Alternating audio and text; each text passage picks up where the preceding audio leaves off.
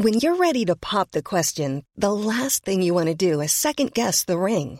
At Bluenile.com, you can design a one of a kind ring with the ease and convenience of shopping online. Choose your diamond and setting. When you find the one, you'll get it delivered right to your door. Go to Bluenile.com and use promo code LISTEN to get $50 off your purchase of $500 or more. That's code LISTEN at Bluenile.com for $50 off your purchase. Bluenile.com code LISTEN. Chers auditeurs, Dear listeners, bonjour. welcome in Comme d'Archi Podcast Season 3 Saison 3 dans le monde fascinant des architectes. and in the architectural projects. Je suis Anne-Charlotte Deponte, passionnée d'architecture et docteur des universités en histoire de l'archi. I am one of the spokespersons of Anne Charlotte, who is a PhD in architecture history. Merci Thank you d'être avec moi aujourd'hui. to be with us today. Et And maintenant, now, lundi en français, place au talent. and Wednesday, let's talk projects. In English, of course. Bienvenue dans Com d'Archi.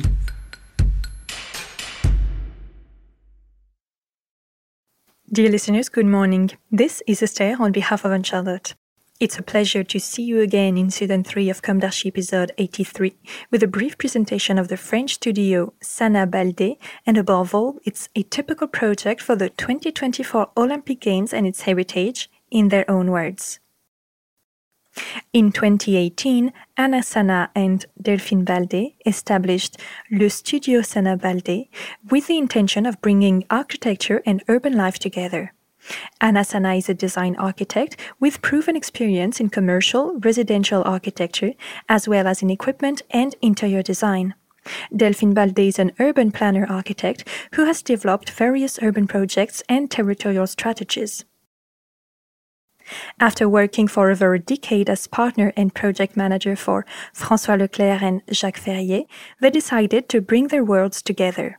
It is through their shared passion for dance that they explore the relationship between space, body, and the city, bringing city and architecture closer together to support social and environmental transformations. They are also very committed to teaching and active in community life, Les Ateliers de Cergy, a trademark that enriches their work and convictions. Anna Sanna graduated from La Sapienza, the architecture school of Rome, in 2003 and studied during one year in Versailles. She collaborated as well with the Aga Khan Development Network, AKDN, in Cairo, in Egypt, before joining in 2005 Jacques Ferrier Architecture's team. Her collaboration with Jacques Ferrier for more than 13 years has enabled her with a solid experience in tertiary project. Grand Central Saint-Lazare, headquarters of the Champagne Piper and Charles Heidsieck, headquarters of Hachette Livre, Le Guimet. She was in charge of major projects like the aquatic park Aqualagon. Her skill as an architect designer has led her to numerous interior and furniture projects at Jacques Ferrier Architecture. Delphine Baldé graduated in 2003 at l'École nationale supérieure d'architecture de Versailles and completed her education with an urbanistic program at the EPFL in 2015, MOOC Ville Africaine. Seeking to have international experience, she had the opportunity to work in Amsterdam for the Tanaconco office. Afterwards, she joined François Leclerc's team, with whom she collaborated for more than 13 years. She especially developed the urbanism division and coordinated numerous urban projects in France, abroad, and in the context of the Grand Paris. Meanwhile, she is a member of the Atelier de Maîtrise d'œuvre de Cergy Pontoise for 15 years and frequently leads workshops in West Africa. She is currently teaching at the Urbanistic Institute of Reims and she takes part in the Master Stratégie territoriale for Sciences Po École Urbaine. Now, let's see together the project they have chosen to talk about. The House of the French Federation of Canoë Kayak and Paddle Sports, or in French, Maison de la Fédération Française de Canoë Kayak et Sport de Pagaie, in Vaires-sur-Marne. A project made in partnership with Paula Paysage. It will be delivered in 2023. Establishing the totem of the Canoe Kayak and Paddle Sports Federation on the largest artificial whitewater course in Europe and joining in the celebration of sports during the 2024 Summer Paralympics is not only an opportunity to strengthen the influence of the FFCK, but also one to affirm the federal project with its members. The values associated with paddle sports, commitment, friendship, solidarity, openness, pursuit of excellence, and transmission, are very closely related to the ambitions of our architectural approach, rooted in its territory, that dialogues with its inhabitants. In addition, the current health crisis leads us to develop more resilient and inclusive projects capable of responding to new ways of working, new lifestyles, for regular and exceptional occasions. The design of this CK and paddle sports house is one of a doing together project, of a team project. The notion of house is essential in terms of being welcoming, welcoming to the 2024 Summer Paralympics, welcoming the public, welcoming its members and licensees. The house is a place that reinforces a sense of belonging while being open to others and capable of hosting international events.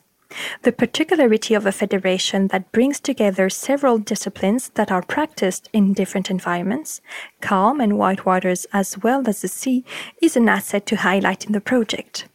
This house is capable of integrating high performance sports, leisure and tourism sports, health and well being sports, and handicap sports. This full circle sporting identity is our starting point to tell the story of this house, which will be implemented in the Vaires-sur-Marne nautical base delivered in June 2019.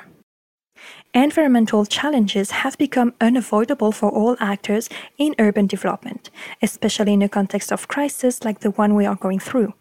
The virtues of sustainable urban planning and the strong and ambitious intentions in terms of energy management, mobility, and the bioclimatic landscape are no longer a matter to be demonstrated. Today, global warming is widely perceptible, and urban and architectural developments must make it possible to reduce its effects already from their design, as will the FFCK house. The environmental excellence of this project is based on the durability of the materials chosen, as well as the comfort brought by the island of freshness and its energy conservation. As a marker of this commitment, we suggest biosourced materials such as wood. The new environment for the headquarters of the FFCK and Paddle Sports must meet the needs for flexibility demonstrated by the COVID crisis. The same space needs to be easily and sustainably adapted for physical distancing, as well as collective and individual work. This mix of uses in each space allows us to custom build the structure for a growing federation. About 30 kilometers from the heart of Paris, the Vaires base is the first operational facility for the 2024 Olympic and Paralympic Games, where the canoeing and rowing events will be organized a high quality achievement, and a landscaping that respects the environment and the biodiversity of the Sea Leisure Island while meeting Olympic standards. Our house must fall within these same standards.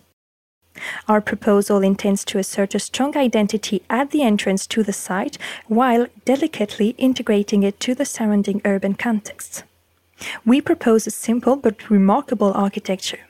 It is a landscape architecture that fits into the topography of the site and follows the spirit of the project carried out by Auer Weber and Agence TER. Located on the roundabout of Route de Torcy, raising its silhouette in the landscape, its presence will completely transform the entrance to the nautical site. It will become an emblem, a meeting place. Here, the outdoors is as important as the indoors. Events can be organized both indoors and in a series of outdoor spaces such as the rooftop, the garden patio, and the terraces, which include some protected areas to cater for all weather conditions. For us, architecture is not only a space that hosts, it must do much more. It must stimulate the collective, promote excellence and well being, and it must guide all generations of our society towards a more social and environmental awareness.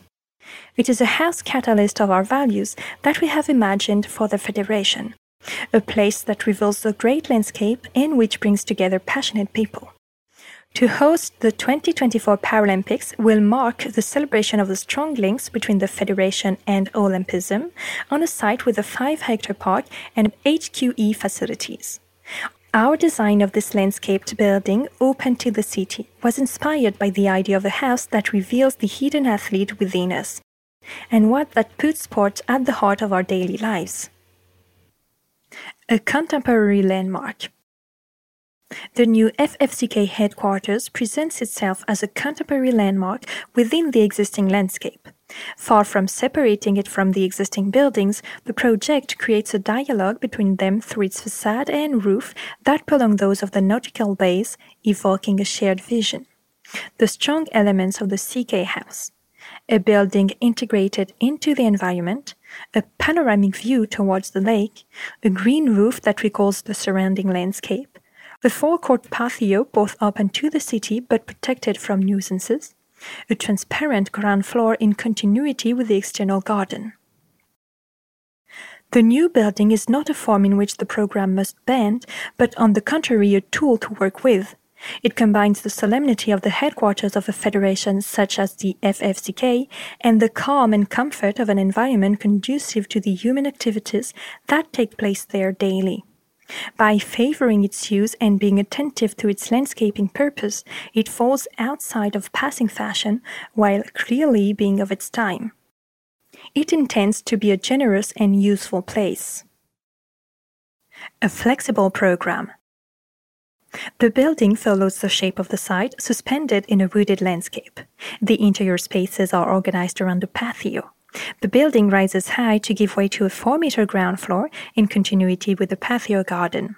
It houses the reception hall, shared spaces, and guest parking. A double height hall offers surprising perspectives both to the patio and the surrounding landscape. We choose to develop the volume upwards to allow for unobstructed views towards the lake. The ground floor brings together the program in ERP in connection with the public spaces. In the center, the patio functions as a public square, both protected and open to the nautical bays. Composed of landscaped terraces and a long balcony, it is a preserved and calm space ideal for all official events and for meeting with colleagues daily. The business quarters are found above. They are adjustable, allowing a wide variety of layouts. In the intent of fluidity and comfort, the space allows for different circulation possibilities and simple or progressive distributions, thus avoiding the monotony of long straight corridors. The needs of the Federation evolving, the additional 1500 square meter volume on the ground floor used for parking lots will be suitable for conversion in phases 3 to 5 of the program. Multiple and fluid circulation.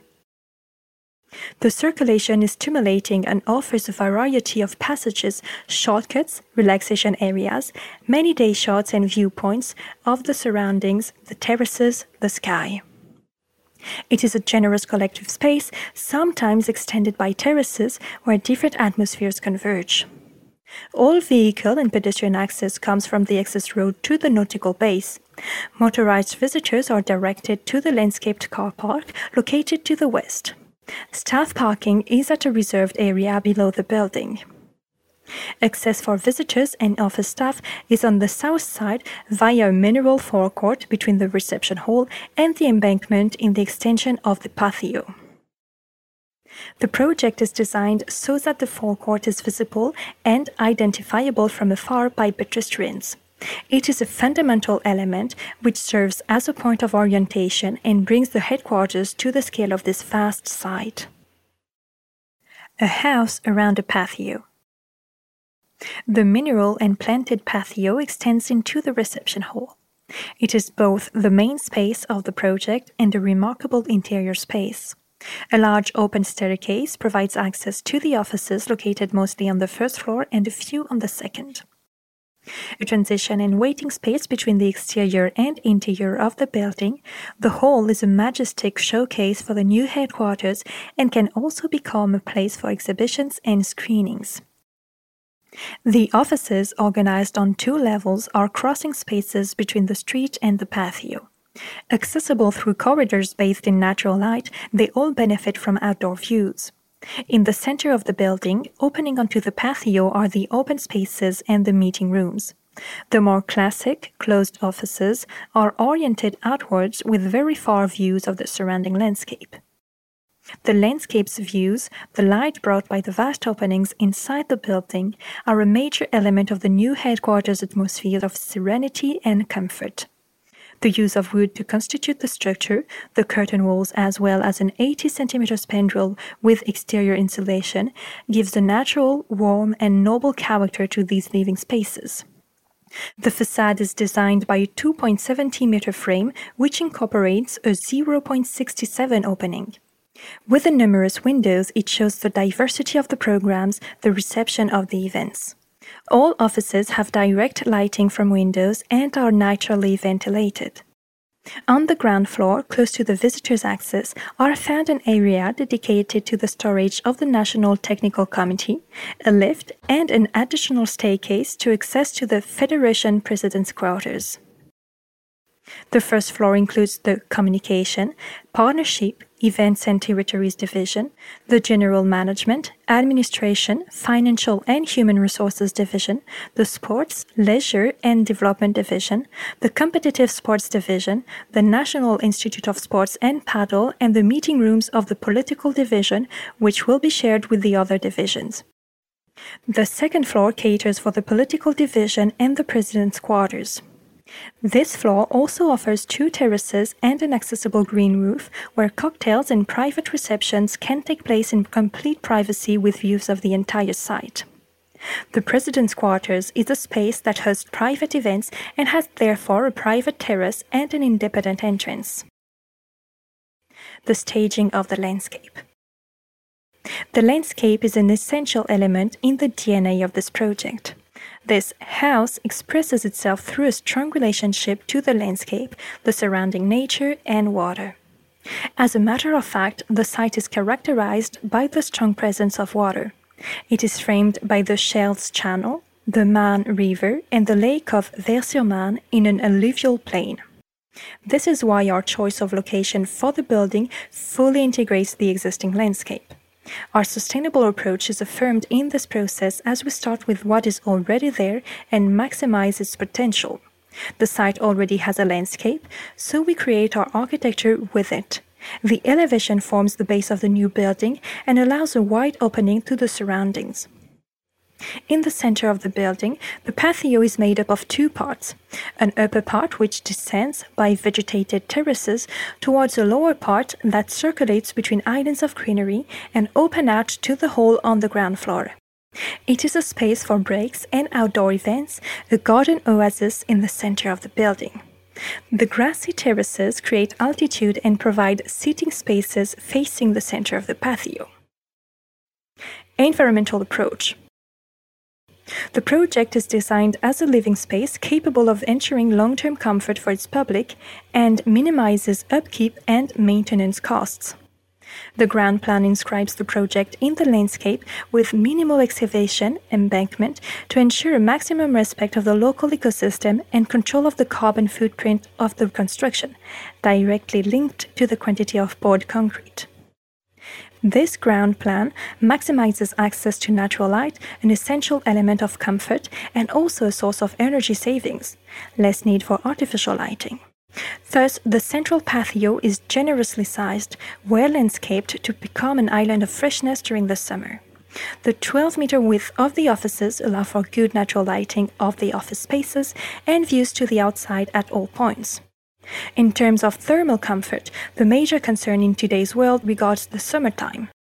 Even if an active cooling system is planned, our intention is to offer a project where for a large part of the year you can dwell and work with the windows open, in connection with the site and the nearby vegetation, and in particular the freshness of the patio. Comfort openings are planned in a structured way for daily use at the discretion of the users, but also envisaged for night cooling. This, which entails zero energy cost, allows the natural mode to be extended and reduces the consumption of an active cooling system by up to 50% or even more depending on the devices put in place. Dear listeners, thank you for tuning in. Let's meet again next week for a new d'Archi in English. And until then, take care of yourselves. Goodbye.